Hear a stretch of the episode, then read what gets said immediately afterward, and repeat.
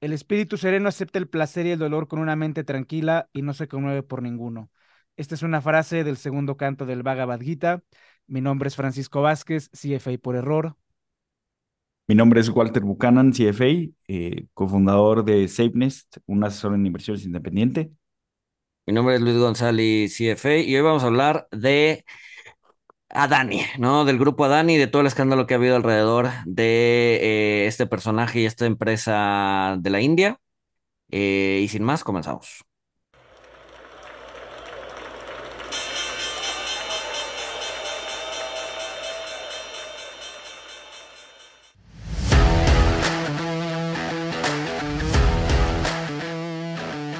Monito, el otro lado de la moneda. Bueno, decidimos hacer este, este episodio este, porque, pues bueno, ha causado mucho revuelo lo que está pasando allá, ¿no? Eh, curiosamente, digo, a ver, es, eh, no sé, no sé si ya había pasado antes, pero eh, dado todos estos escándalos que ha habido, Adani pasó de ser el cuarto personaje más rico del mundo al 15, al quinceavo en cuestión de días, ¿no? Con toda esta baja en su, en su riqueza. Entonces, bueno, creemos, creímos que valía la pena echarle un vistazo a qué es lo que está pasando y por qué está pasando. Y bueno, eh, la idea es que este capítulo trate de eso. Entonces, bueno, ¿qué les parece si empezamos platicando sobre quién es este personaje? ¿no? ¿Quién es Adani? Eh, no sé si alguien quiera. Adani fue el. Adani es una de las personas más. Es la persona más rica de India. Para ponerlo en un contexto eh, doméstico y familiar para nuestros escuchas en México, es el Carlos Slim de la India. Es una persona que tiene varios conglomerados, que tiene bancos, que tiene obras de infraestructura, que tiene varias compañías que se dedican a servicios. Es un conglomerado gigantesco que es una de las razones por las que una empresa que se llama Hindenburg Research, de la cual también vamos a hablar, sacó un reporte diciendo que todo es un castillo de naipes y que es una empresa que hay que shortear. Hindenburg mismo puso una, una apuesta en corto, pero Adán es una persona muy poderosa, eh, tiene conexiones de, en política, obviamente al tener un emporio comercial tan grande, tiene conexiones con, con gente de poder y también tiene cada vez más presencia en el extranjero. Unos días antes de, la, de que saliera el reporte de Hindenburg Research, adquirió una concesión en un puerto en, en Israel, el segundo puerto más grande de Israel.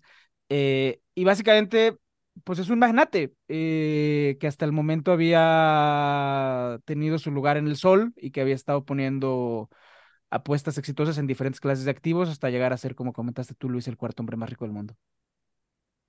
Pero además, además, o sea, sí tiene, o sea, regresaría un poco, eh, tiene muchas conexiones políticas, ¿no? O sea, eh, ha apoyado al primer ministro de la India desde mucho tiempo atrás, ¿no? A Dani, digo, a Dani, a Modi. Eh, y Modi, pues obviamente le ha pagado, como dice el spot político, amor con amor se paga. Este, entonces, pues sí le ha pagado con empresas y con concesiones, ¿no? Un ejemplo es que eh, de repente en la India, por alguna razón que desconozco, empezaron a concesionar los aeropuertos eh, y había una ley que decía que pues, si no tenías experiencia en, la administración y manejo de un aeropuerto, pues no podías entrar a la puja, pues por razones obvias, ¿no? Eh, entonces, bueno, el gobierno de Modi pues cambia esta, esta ley y dicen, pues ya cualquiera puede pujar. Eh, eran seis aeropuertos los que estaban empujando en aquel entonces. Todos se los lleva el grupo de Adani, ¿no? Este, sin tener experiencia. Y pues bueno, ¿no? Eh, ese es el tipo de, poder que te da las conexiones políticas que, tiene Adani eh, en la India, ¿no? Entonces, sí, sí es un, sí es un cuate muy bien conectado en la India, este, y pues eso le ha permitido en gran medida, eh, pues sí, generar su, generar su imperio, ¿no? Sí.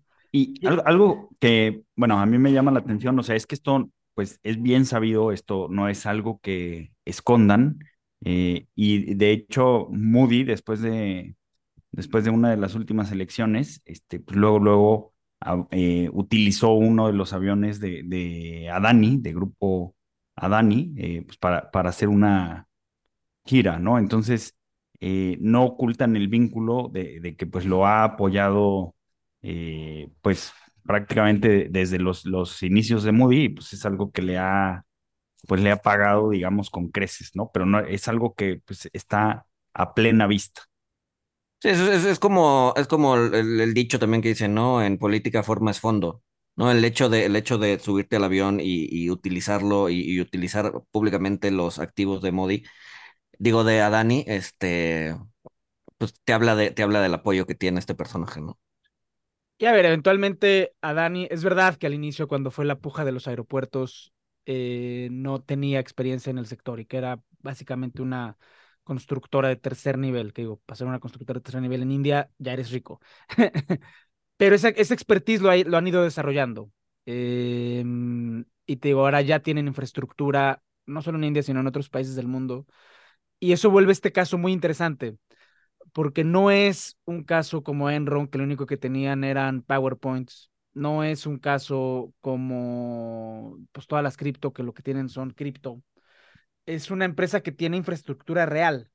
Es una empresa en la que hay valor. Es una empresa que tiene concesiones de muchísimos, muchísimos gobiernos. Fierros y concreto. eh, y en ese sentido, las acusaciones que se le hacen son muy interesantes. Y quizá este sea un buen momento para pivotar hacia lo que pasó en los últimos meses con Grupo Adani y Hindenburg Research.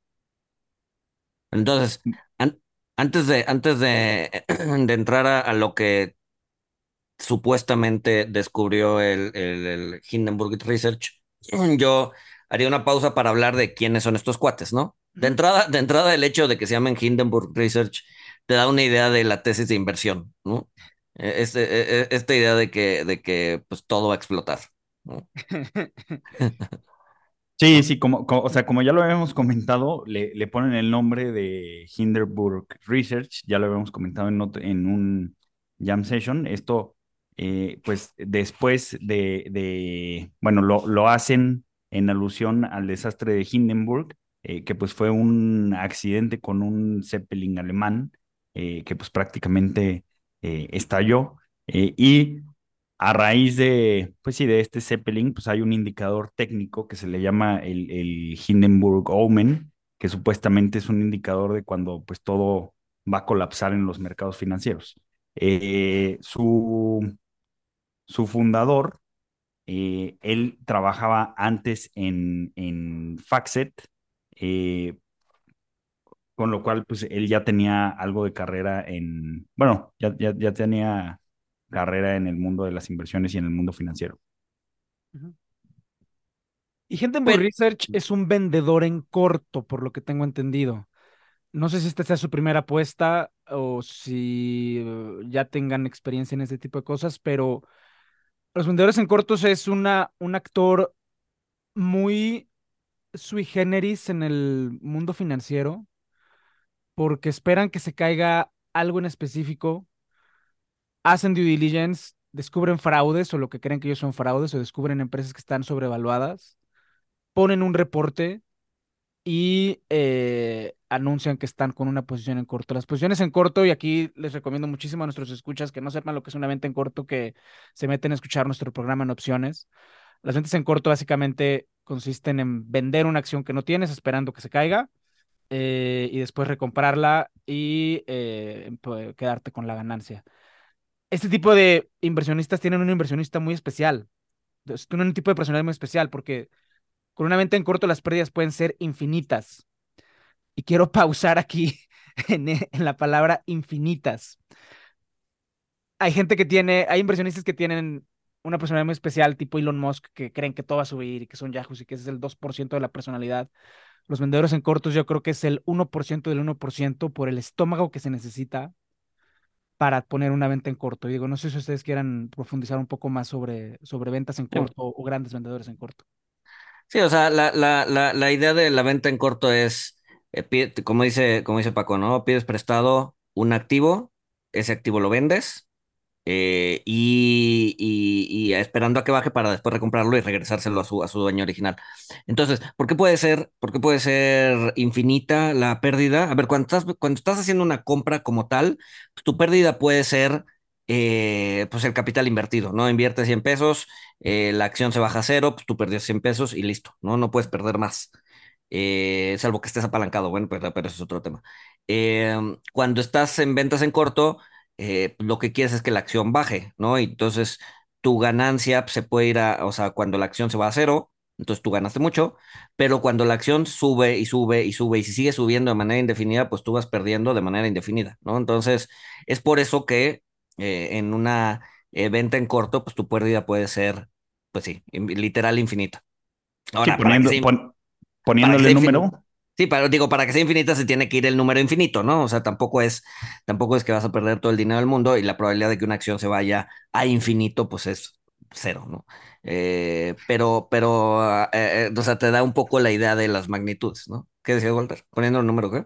Sí, o sea, poniéndole en, en número, o sea, si, si tú entraste en una venta en corto en una acción que vale 100 y se va a cero, pues vas a ganar 100, eh, pero si la acción empieza a subir a 200, pues perdiste 100 y si sube a 300, perdiste 200 eh, a 400 y por eso se dice que es eh, infinita, ¿no? O sea, tiene, tienes tu ganancia limitada a que la empresa quiebre y que el, valor de la acción se vaya a cero, eh, pero mientras la acción siga subiendo y no cierras la posición, pues sigues perdiendo.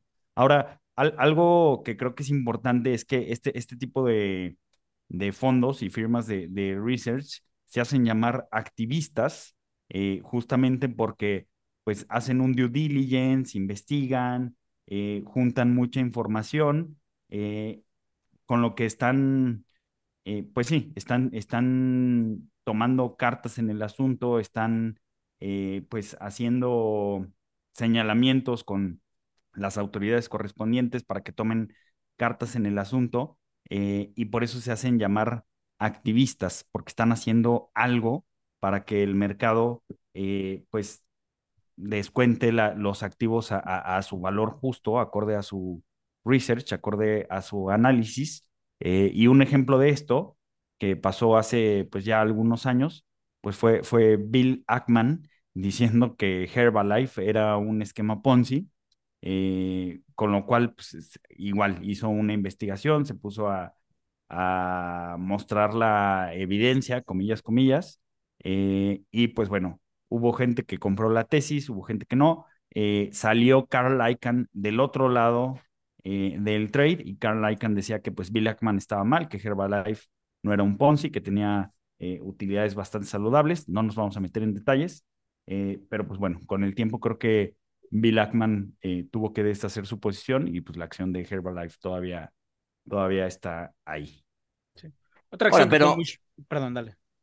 No, no, no, pero, pero eh, reg regresando a, ejemplos de Hindenburg, o sea, ellos, ellos no, no es su primer trade, no es su primer eh, rodeo, como dicen los, los gringos, este, y él y ellos jugaron un papel eh, muy activo al momento de desenmascarar a Nicola. No, no, no, no sé si se acuerdan de Nicola, que también hacían autos eléctricos, eh, salieron en forma de un SPAC, creo que los colocó este, ¿cómo se llama este cuate? El Prashka Barato, no me acuerdo cómo se llama. Tú, Chamat. Tú te... Chamat, ese güey. Este, entonces, eh, o sea, ellos, ellos fueron los primeros en publicar este video en donde el, el CEO de la empresa está empujando el coche para que arranque, ¿no? Para después sacar el video de cómo funciona el coche. O sea, eh, eh, o sea, sí han hecho cosas antes para desenmascarar empresas que sí eran un fraude, ¿no? Como en el caso de Nicola, ¿no? O sea, bueno, sí, no que no, está, no, Estaban empujando el coche cuesta abajo, o sea, para, para que el coche rodara, y los claims de, de Nicola era que eh, el coche, que su tecnología ya funcionaba y que el coche iba andando. Entonces, uh -huh. los cuates de Hindenburg se dan cuenta que no, que lo empujaron cuesta abajo y que realmente el coche no funcionaba y la tecnología no funcionaba. Y pues, obviamente, pues la, la acción después de eso cayó eh, pues, 90 y tantos por ciento. Exacto. Entonces, no sé si eso se considera un fraude o si se considera un fake it until you make it, ¿no? O sea, el, el, el hecho de, pues ahí vamos, ahí vamos, ahí vamos, pero pues ya queremos recibir la lana, este, y por lo tanto fingimos que ya funcionamos, pero pues estamos en el proceso de hacerlo. Si nadie nos descubre, quizás en un año ya estemos funcionales, pero pues ahorita no. Este, Pues son, entonces, son, pues, son, son claims falsos, ¿no? Ajá. exacto. Misleading, al, por lo menos misleading. Y de nuevo, Entonces- aquí, o sea, aquí, aquí, imagínense un vendedor en corto que es un antihéroe del mercado financiero. Porque, o sea, ¿quién se va a poner a investigar si el coche lo está prendido o no? Creo que la prim- los primeros indicios que tuvieron de que el coche no jalaba era la pendiente del comercial de televisión. Y ahí empezaron a jalar el hilo y pues hasta que deshilaron todo. Hay gente que está en contra de las ventas en corto. Yo creo que juegan un papel necesario. Yo creo que son parte del ecosistema del mercado que se necesita para que se destruyan los fraudes y que las empresas que van surgiendo buenas este, vayan surgiendo. Pero es un tipo de personalidad muy especial, es un tipo de personalidad de antihéroe realmente. Y además, cuando sacas un reporte en corto, los primeros que te empiezan a amedrentar son las autoridades del país. ¿No? Porque no, es que esta empresa ya está cotizada en bolsa. Porque cuando tú shorteas una empresa en bolsa, lo que estás diciendo en realidad es que inversionistas, autoridades regulatorias, eh, CEOs, son todos fraudulentos. Entonces hay muchos intereses. No, no necesariamente, porque puedes vender en corto debido a una sobrevaloración. Sí, sí, sí, pero lo que hace Hindenburg, es decir, o sea, lo- el- el- específicamente en el caso de Hindenburg, eh, o sea, una parte de su Todos. equipo es pelearse con el regulador. Todos son mensos menos yo. Todos son mensos menos yo. Eh, entonces, una persona muy especial y, margen y, y un estómago muy especial. Porque si el precio se te empieza a subir, te llama tu banquero, el que te prestó la acción que shorteaste, a hacerte margin calls. Entonces necesitas estar realmente seguro y tener mucho estómago y mucho capital detrás para poder aguantar eh, un margin call en caso de que el trade se te empiece a salir de, se te empiece a salir de las manos. Pero sí, hay, hay, hay académicos como Robert Schiller que dicen que eh, debería de haber menos barreras para las ventas en corto y que si Ujú. hubiera menos barreras para las ventas en corto, porque es, es como dijo Paco, se requiere mucho capital y, y otras cosas, eh, pero Schiller dice que si hubiera menos barreras, el mercado sería más eficiente y se evitarían eh, sobrevaloraciones en sectores y empresas, ¿no? Pero bueno, es algo impopular, además porque cuando tú te pones a vender en corto, una emisora, pues para, para confirmar tu tesis, pues necesitas seguir teniendo información de la emisora y pues obviamente si yo estoy diciendo que eh, Gonzali Incorporation, eh, pues la acción está sobrevalorada o son fraudulentos, pues ya no me van a querer dar eh, nada de información. Voy a hablar a relación con inversionistas y me van a dejar esperando con una canción que seguramente será molesta. No, y a ver, y tienes también, o sea, y, y, o sea, tampoco los pongamos como los malos, o sea, tienen, tienen riesgos, este, inherentes a la venta en corto. Uno es que pues, los, lo- las pérdidas son, eh, pueden ser incalculables, y otro es que en el momento en que, en que dices que estás en corto, pues, puedes tener, y lo vimos durante la pandemia, puedes tener un grupo de gente en Reddit que dice, ah, sí, bueno, pues vamos a hacerte short squeeze, este, y pues terminan, terminan, eh, pues sí, aplastando tu, tu venta en corto y, y, y, y orillándote a, a, pues, a deshacer tu posición, ¿no? Porque las pérdidas se vuelven fuertes. Entonces, o sea, no, no, no, no, no es una actividad libre de riesgo, ¿no? Como dice Paco, tienes que tener un estómago fuerte para poder hacerlo, eh, y no es una actividad para cualquiera. Pero bueno, eso es lo que hace Hindenburg, ¿no? Hindenburg es, pues, e- es eso, ¿no? Un vendedor en corto y salió un, un- su tesis de inversión contra Adani eh, diciendo que había como dos grandes problemas. Bueno, a ver. Bueno, a ver, antes- el, el título creo que es importante. El título es eh, cómo, cómo el tercer hombre más rico del mundo está orquestando la estafa corporativa más grande de la historia. Antes de eso, antes, antes, ok, sí, antes de eso, antes de sacar su, su, su, su paper, sacaron un tweet, Ujú. ¿no? Sacaron Así un tweet porque varios días Oh. antes dije, diciendo, en los próximos días vamos a desenmascarar la estafa eh, eh, este, Corporativa más grande de corporativa la más historia. grande de la historia, ¿no? Entonces, ya con eso, pues empiezas a generar interés y empiezas a generar expectativas, ¿no? Y entonces, ya que sueltas el, el, el, el nombre de, ¿no? el tercer hombre más rico en la India, lo que sea, pues entonces pues ya, o sea, ya, ya, ya viene acompañado de una serie de expectativas bastante fuertes, ¿no? Exacto. exacto. Y, y también, obviamente, Adani, pues estaba ya en el, en el ojo mediático porque, eh, pues, por un breve momento, el año pasado sobrepasó a, a Jeff Bezos como el hombre más rico del mundo. Y lo interesante es que, que Adani, que en enero su fortuna estaba evaluada en, en 120 mil millones de dólares, es que de estos 120 mil millones de dólares, 100 mil millones de dólares eh, pues los ganó en los últimos tres años.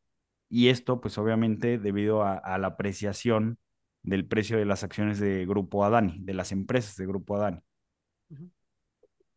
Entonces, de hecho, lo, lo, lo, o sea, el reporte lo acusa de dos cosas particulares, ¿no? El, uno es manipulación de la acción y el otro es eh, fraude contable, ¿no? Entonces, eh, ahora, me, me- gustaría todavía, un, o sea, antes de seguir, me gustaría ir un poco todavía más para atrás, porque trae toda esta historia, o sea, de underdog, o sea, a Dani, ¿no? Un poco, un poco, eh, eh, la historia de Slumdog Millionaire, en donde pues, él viene de una clase baja, es un dropout de la, o sea, no, ni siquiera de la universidad, de la, de la prepa, ¿no? Se salió de la prepa y dijo, ah, estos son basura, estos son tonterías, me voy a poner a, ver qué diablos hago, ¿no? Y, y, y, y, y empezó desde abajo, ¿no? Entonces, además, trae esa, trae esa narrativa de, de, pues, de, de, de self-made man, de hombre que se hizo solo en, en, en, un país complicado, ¿no? Entonces,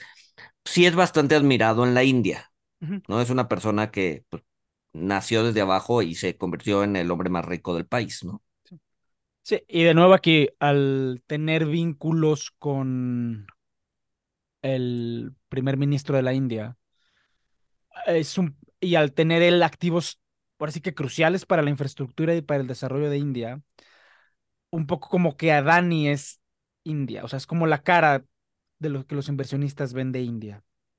Sí, Eh, de hecho, de hecho, cuando sale el, el, el, el, el, el research, el, el, el paper de Hindenburg, la primer carta que juega Dani es, es la nacionalista. es la nacionalista, es nos le están pegando a la India, no me están pegando a mí, no le están pegando al grupo a Dani, es, es, es, es algo en contra del país. ¿no? Porque, o sea, si cualquiera de nosotros dice eso, pues dices, güey, estos güeyes están locos, este, pero pues a Dani sí tiene el poder de decir eso porque pues sí se le, o sea, se le, se le equipara o se le, o, o, o, o- o sí es la cara del país, ¿no?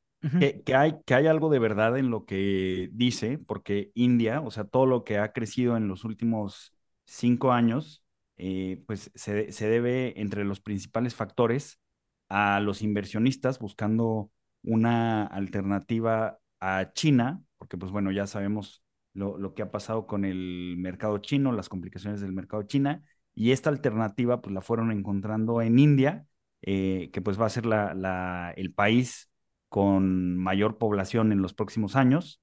Eh, ahora que pues la población de China viene en declive, la población de India viene al alza, recibió mucha inversión eh, extranjera, eh, pues algo se debe de haber ido a las empresas de, de Adani, pero pues es, es muy importante porque como lo decía Paco, cuando un vendedor en corto del corte de Hindenburg ataca a una empresa, no solamente está atacando a la empresa, o sea, también está atacando de cierta forma al regulador eh, y en este caso, pues hablando de un conglomerado tan grande y tan importante con inversiones estratégicas en la India, eh, pues esto puede mermar eh, la, confianza de los inversionistas, sobre todo de los inversionistas extranjeros hacia la India, que pues han jugado un papel muy importante para el desarrollo de India.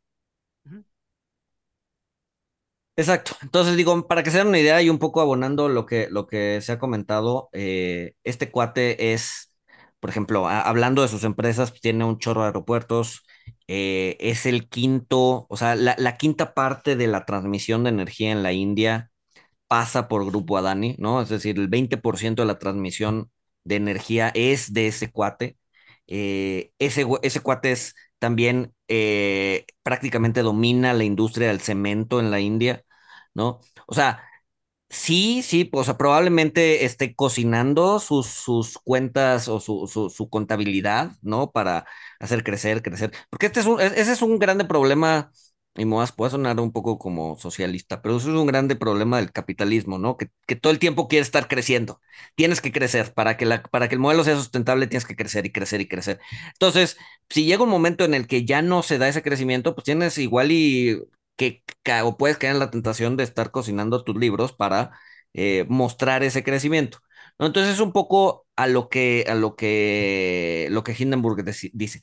Y otro es que eh, pues es una, es una empresa que está eh, pues llena de, de- de lazos familiares, ¿no? Es, es muy eh, mm, incestuosa, ¿no? Todo, todo, todo, o sea, toda la familia de Adani tiene que ver con algo, ¿no? Entonces, sus hermanos, sus cuñados, sus hermanas o lo que sea, tienen empresas eh, offshore. Eh, que curiosamente lo único que tienen en sus panzas son la acción de Adani, ¿no? Y no la venden, ¿no? La tienen ahí, este, y hay como eh, operaciones eh, eh, inter, interempresas y luego a- aumentan el volumen cuando quieren subir la acción. O sea, sí hay, sí hay indicios de que puedan estar manipulando el equity. De hecho, una vez que sale el, el reporte de Hindenburg, MSCI, que es el, el de los índices eh, eh, globales, sale a decir, oye, pues vamos a revisar nuestra metodología porque lo que pensábamos que era el flotante de Adani, ¿no? La, la, digamos que Las las acciones acciones, que están disponibles a, a los mortales como nosotros, al Exacto, público o sea que- inversionista y que no están en manos de corporativos o instituciones muy grandes que no las van a vender. o los dueños, ¿no? O que no O están en mano de los dueños, este, pues resulta que el flotante es mucho más pequeño de lo que pensábamos, ¿no? Entonces, eh, pues sí, entonces aquí viene el problema con, con, con esto, ¿no? Que sí, al parecer sí había manipulación de la acción, ¿no? Eh, aquí Paco está mostrando no sé qué. Este Este, es que aquí, para generar tensión narrativa, entonces ya, saca, saca Hindenburg su research, dice, estos de Grupo Adani manipulan la acción, eh, lo cual pues tiene cierta plausibilidad. Eh, Grupo Adani tiene varias empresas offshore o las familiares, lo que nos comentaba Luis, en la isla de Mauricio, que para los que, para los que no conozcan la isla de Mauricio, tiene cuatro cosas. Ron, muy buen ron.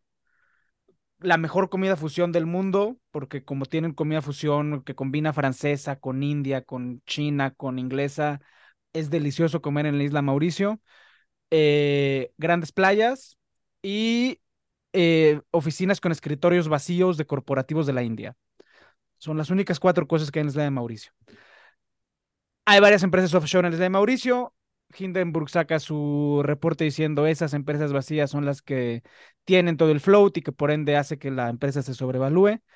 Y al día siguiente de que sale el reporte y ese gráfico que estoy mostrando, estoy mostrando para los que no, para los que nos están escuchando y no nos están viendo en YouTube, estoy mostrando un gráfico eh, mostrando la evolución del precio de la acción de Grupo Adani y la evolución del índice de la India.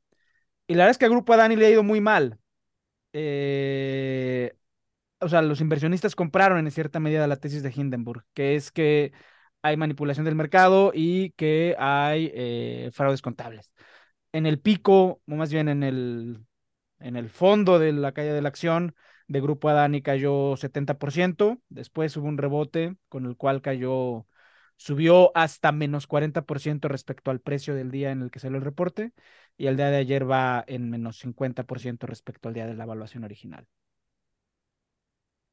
Ahora, un, un paréntesis, y que esto lo comenta eh, Damodarán, es que el, el mercado de acciones de empresas de la India, eh, pues ya estaba considerado caro o un poquito sobrevalorado, eh, pero todavía, pues dentro, dentro de este grupo, pues las empresas de grupo Adani, eh, pues al parecer sí estaban muy, muy sobrevaloradas. Estamos hablando de empresas que estaban eh, cotizándose en el mercado a, a, una razón de 300 veces sus utilidades. Eh, vamos a decir que lo normal, pues es que estén entre entre 15 y 20, 15 y 25. O sea, eh, un, un, un Zoom, un Zoom y un pelotón en drogas.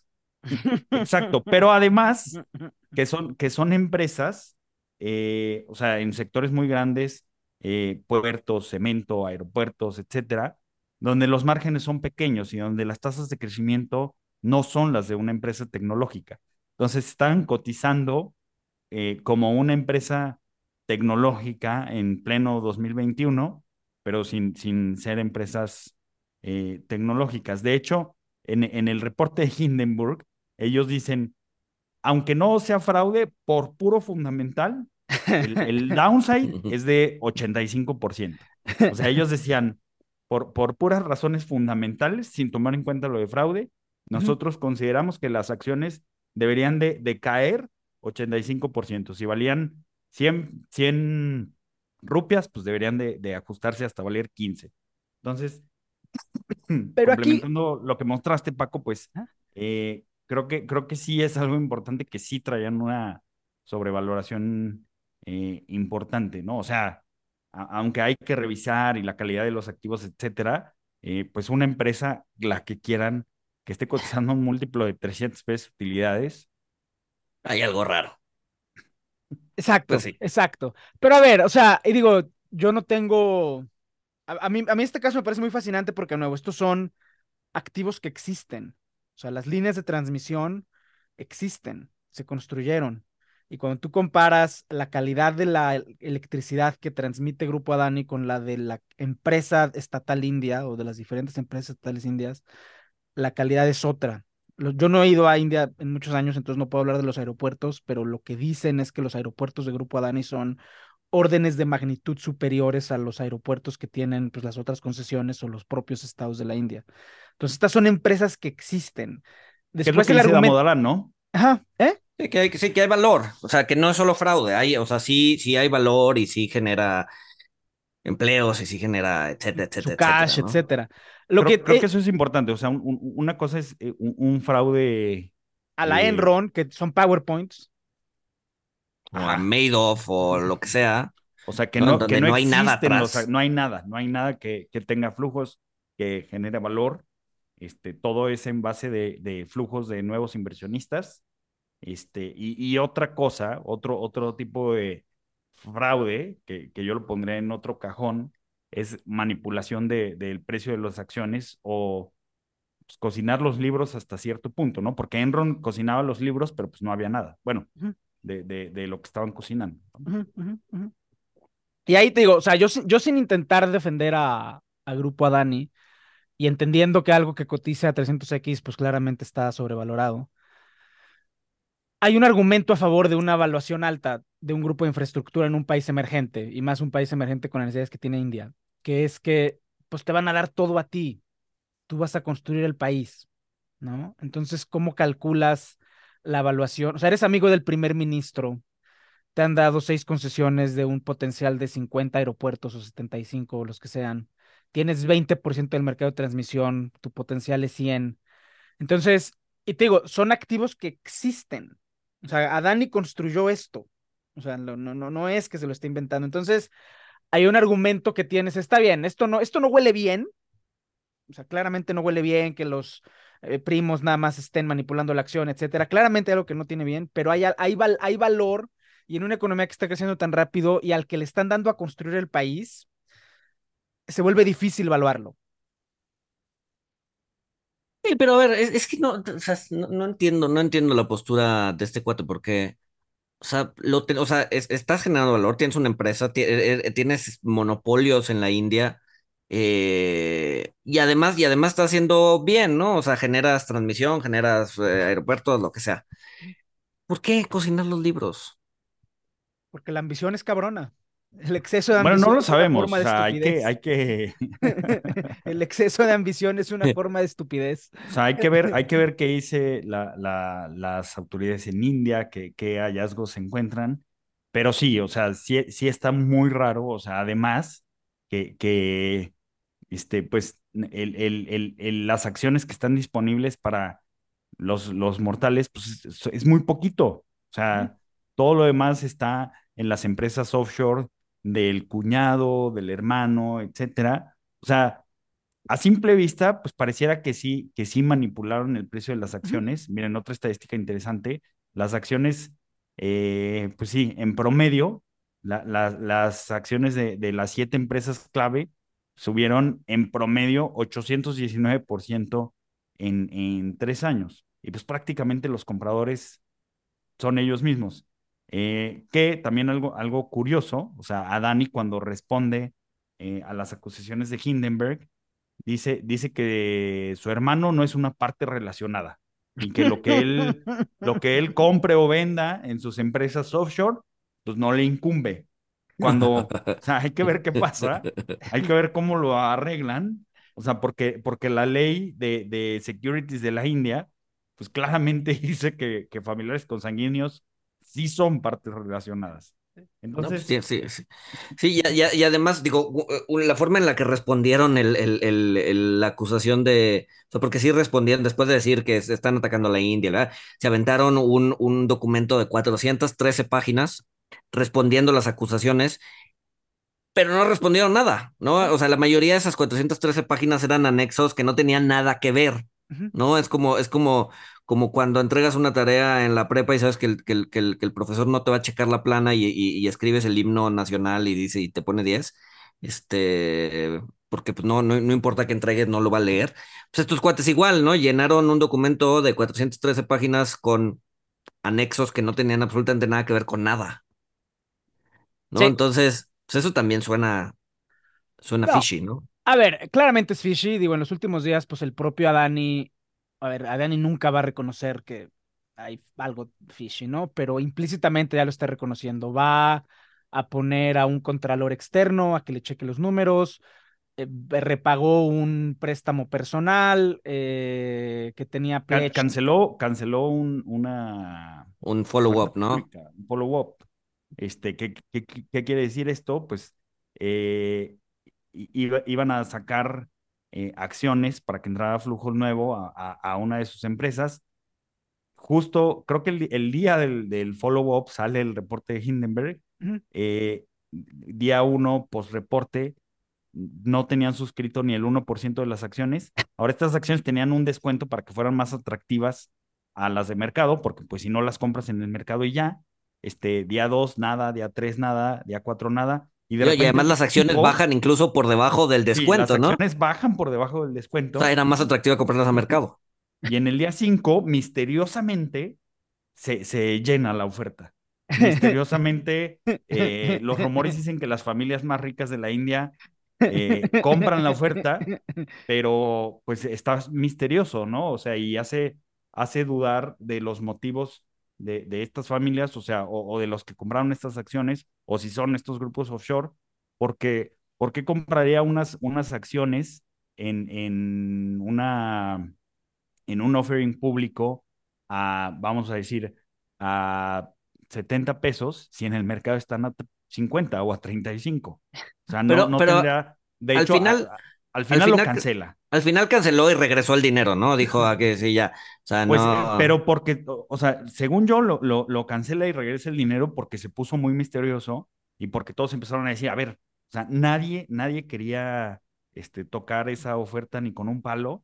Este, de repente, an- antes de que se vence el plazo, de repente se llena, o sea, pero no, no nada más se llena. O sea, quieren las acciones, pero, pero, a, pero a un valor, o sea, en el mercado las podrían comprar más barato. O sea, no tiene sentido eh, que, que compren eso y por eso lo cancela eh, Gutam, porque dice, eh, bueno, debido a condiciones extraordinarias y a que este, si llevamos a cabo el, el, pues sí, la, la, el offering, va a implicar pérdidas inmediatas para los que la compraron, pues la vamos a cancelar. O sea, sí, sí, sí está pantanoso, mi- misterioso. No, a ver, Pero, y, a lo que, y, a lo que, y a lo que tú decías, Luis, eh, an- antes de que se me olvide, o sea, de por qué haría eso, o sea, por qué si tiene tanto poder y tiene empresas que generan flujo, etcétera. No sé si se acuerdan de, de Eike Batista, que pues era un piloto, un corredor de Brasil, que de repente, o sea, hasta es curioso porque decían que era el Carlos Slim de de Brasil. Brasil. Este, y, y de hecho él pues creo que tampoco tenía estudios. Creo que él decía que, que iba a superar a Carlos Slim y le iba a ganar. Desafortunadamente, pues eh, él, él invirtió muchísimo en el sector energético, este, y después pues encontraron eh, que pues los, los yacimientos que estaba explorando pues no, no se iba a poder extraer el petróleo, este, no, era, no tenía la calidad, las reservas eran inaccesibles, eh, y de ser el hombre más rico de Brasil, o sea, por su afán de querer ser el hombre más rico de Brasil y de ganarle a Carlos Slim, que lo decía públicamente, se expuso a, a, riesgos catastróficos y terminó en la ruina. Sí. Pues sí, puede ser, que igual quería ser el hombre más rico del mundo y pues estaba a, dos escalones y ahora está a 16. Por ahora.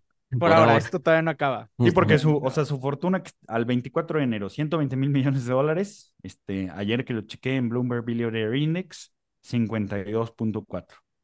Sí. sí o sea, a ver, no, no, va a morir en la calle. Y de nuevo, o sea, tiene activos, tiene activos que existen y activos que dejan cash. O sea, una línea de transmisión, digo, en el episodio que hablamos, no, no, que tuvimos, no se habló de los aspectos financieros de una línea de transmisión, pero una línea de transmisión es, es una máquina de hacer cash. O sea, te da flujo permanentemente. Entonces no es que este señor se vaya a quedar en la calle por sus propias conexiones. Lo más probable es que vaya a seguir ganando. O sea, lo van a cobrar. Tiene, eh, tiene, tiene un tema con el, la deuda de las empresas y el apalancamiento de las empresas. Cuéntanos de eso. Eh, no, no, no lo tengo a detalle, pero sí, o sea, también es otra de las cosas que pone Hindenburg y que ya lo habían hecho notar otras empresas, eh, pues es que el, grupo Adani y las siete empresas en particular, cada una, están muy, muy apalancadas. De hecho, por lo que se calmó un poquito el desplome de las, de las opciones, es porque eh, un, un, crédito, supuestamente, los rumores dicen que les hicieron un margin call y decidieron, decidieron prepagarlo todo. Obviamente Adani dice que no, que no les hicieron margin call, pero pues el colateral de este préstamo eran las acciones del grupo. Sí, que cayeron, les hicieron un margin call, güey. O sea, si tus acciones bajan 50, 60% y luces de colateral, vas a tener un margin call, güey. No, o sea, no, hay, no, hay ciencia en eso. No, ellos dicen que no. pues, ¿qué van a decir, güey? Pero bueno, o sea, un poco cerrando, o sea, esto además representa un tema importante para los reguladores de la India, ¿no? Este, sea, es un país emergente, es un país que, como decían, probablemente venga a suplir a China, ¿no? Es un país, es un emergente interesante. Eh, y pues obviamente todo esto pone en duda las capacidades y, pues, el, o sea, deja, deja entrever que seguimos, y, incluyo a México, porque también tiene problemas similares, seguimos siendo países bananeros. Sí. Sí, o sea, al final. No, y bueno, o sea, pero, pero, también, o sea, la verdad es que también que, que las empresas cocinen sus libros, que, que manipulen el precio de las acciones, o sea, pues también se ve en países no, no bananeros. No, sí, sí, pero por ejemplo, a raíz de Enron se hizo legislación para evitar que hubiera otro Enron, por, por lo menos similar, ¿no? Este. Entonces, bueno, en ese sentido, los países desarrollados ya vivieron ese proceso eh, actuaron en consecuencia, hicieron leyes eh, y pues ahorita tienes que ser un poquito más eh, creativo para saltarte las reglas, ¿no? Offshore. lo que sea, todavía tú puedes saltar las reglas, pero tienes que tener, tienes que ser un poco más sofisticado, ¿no? Este, en países como, como India y México, pues no necesariamente. Yo creo que hay lecciones aquí para, para inversionistas y para emisoras. Para los inversionistas es este hype de mercados emergentes, o sea, hay que entender que los mercados emergentes son, no, son países para viejos, o sea, eh, tienen este tipo de temas, todo el tiempo van a tenerlos y eh, hay que conocer muy bien este tipo de arregles y tejes y manejes entre políticos y que además, aunque los entiendas, no sirven para nada, porque por ejemplo, Modi no ha salido públicamente a defender a, a Dani, o sea, Modi enriqueció a Dani, pero no lo, no, no lo está salvando, no le está salvando el honor. Entonces es lección para el inversionista, o sea, aguas o sea, con los yo, yo, yo agregaría, o sea, Mo- Modi enriqueció a Dani, o sea, pero también comprometió a Dani a hacer inversiones en sectores clave de la India. Entonces, o sea, también fue, Nada más fue un eh, enriquecimiento así y, y- y Sí, sí, vete sí. a la playa. Entonces, lección uno es aguas con los emergentes. Entiendan, o sea, si le van a entrar, no le entre, mi, mi opinión es no le entre nunca a un emergente, pero si le van a entrar, entiendan bien. No, bueno, la ver. corrupción. Espera, espera, espera, espera, espera. Y lección número dos para las emisoras, pues no emitas en país, o sea, si vas a hacer este tipo de cosas, pues no emitas en los mercados serios. Porque Y si, y si todo está bien, no salgas a hacer un video diciendo que todo está bien. exactamente, exactamente. Eh, Yo, yo no sería tan, tan, tan, tan no invertir en emergente. La verdad es que, o sea, hay, hay, hay, hay, hay mucho más valor que el desarrollado, porque los, los, el crecimiento es mayor, el potencial es mayor, este, el riesgo es mayor, sí, eh, pero mientras hagas tu due diligence, sí, hay que entender, hay que entender que, que los riesgos son diferentes, este, pues corrupción hay en todos lados, pero, este, pues, pero o el sea, emergente es más dispuesto a aceptarla y a normalizarla. no, no encuentro otra forma más correcta de decirlo, pero hasta la basura se separa.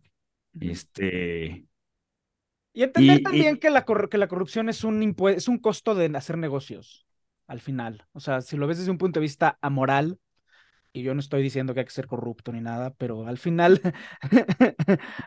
al final, entender que la corrupción es un costo de hacer negocio que no está explícito en estados financieros o en precios de acciones.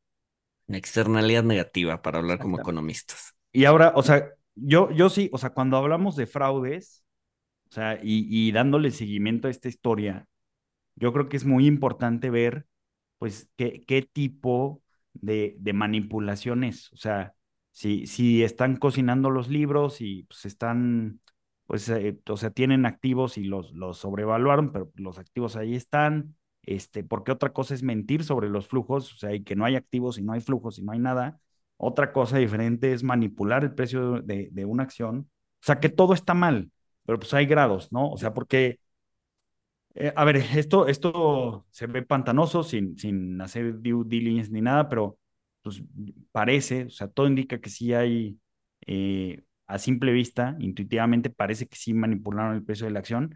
Si manipularon el precio de la acción y ya, pues, o sea, no, no, no va a pasar, no va a pasar mucho. El problema es que cuando manipulan el precio de la acción, este, su- sube el valor de los activos, los utilizan como colateral, se apalancan, luego se descubre y les hacen margin calls o sea, ahí puede haber problemas, pero mi punto es que es muy diferente eh, manipular el precio de una acción, exagerar el valor de los activos en los libros contables a, a otra, pues, que, que, o sea, un, un fraude puro y derecho, ¿no? Este, yo invito a Luis a que invierta y le pago a Luis con los rendimientos de Paco, eh, o otra cosa donde las operaciones eh, no existen. Sí. Sí. Digo, a ver, eh, eh, al final del día es normalizar algo que está mal, ¿no? O sea, lo hicieron mal, o sea, probablemente sí, o sea, sí hay valor en sus empresas, pero eh, pues si estás, eh, a ver, no, no, no es que vaya a desaparecer, no sé si alguien vaya a la cárcel eventualmente, pero lo que decía Hindenburg es, pues, la, o sea, la empresa está sobrevaluada, ¿no? Y, y, no, y no hay que hacer un, un, un, un, eh, pues un due diligence muy fuerte, o sea, al ver nada más el simple hecho que el múltiplo está a 300x, pues algo está raro, ¿no? Este, eh, y es altamente probable que esté suba- eh, sobrevaluada. Entonces, pensando en solamente en la tesis de inversión, pues, o sea, la venta en corto, pues hacía sentido, ¿no? Sí. Independientemente del grado de maldad en sus acciones. O- No sé. obviamente, o sea, yo creo que los vendedores en corto hacen bien al mercado, este, pero, pero sí, o sea, también hay que entender los intereses de los vendedores en corto. Tampoco son hermanas de la caridad que quieren Sí, que sí, el mercado sí, sí. funcione eficientemente ya. O sea, obviamente, pues Hindenburg eh, ya está haciendo mucho dinero con la caída de, de Grupo Adani, pues iba a decir que son este, los peores. O sea, también va a exagerar sus claims, ¿no? Sí. Sí, claro, sí, claro.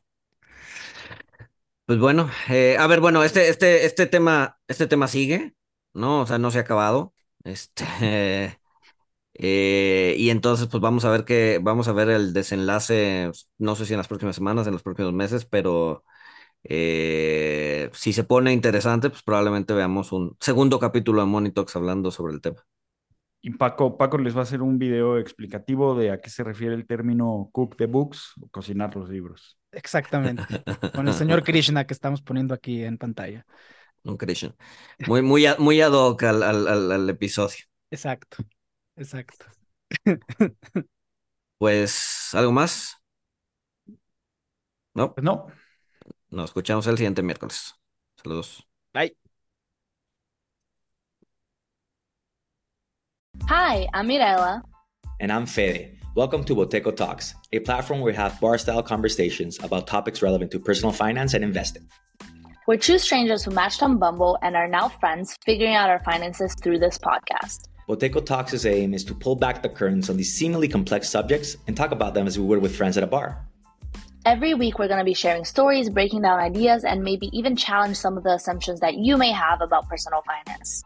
So join us at Boteco Talks. Música